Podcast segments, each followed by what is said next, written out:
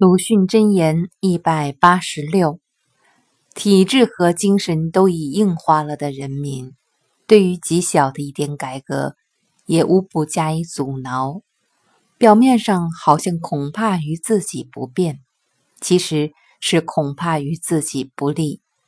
但所设的口实，却往往见得极其公正而且堂皇。选自《二心集·习惯》。与改革。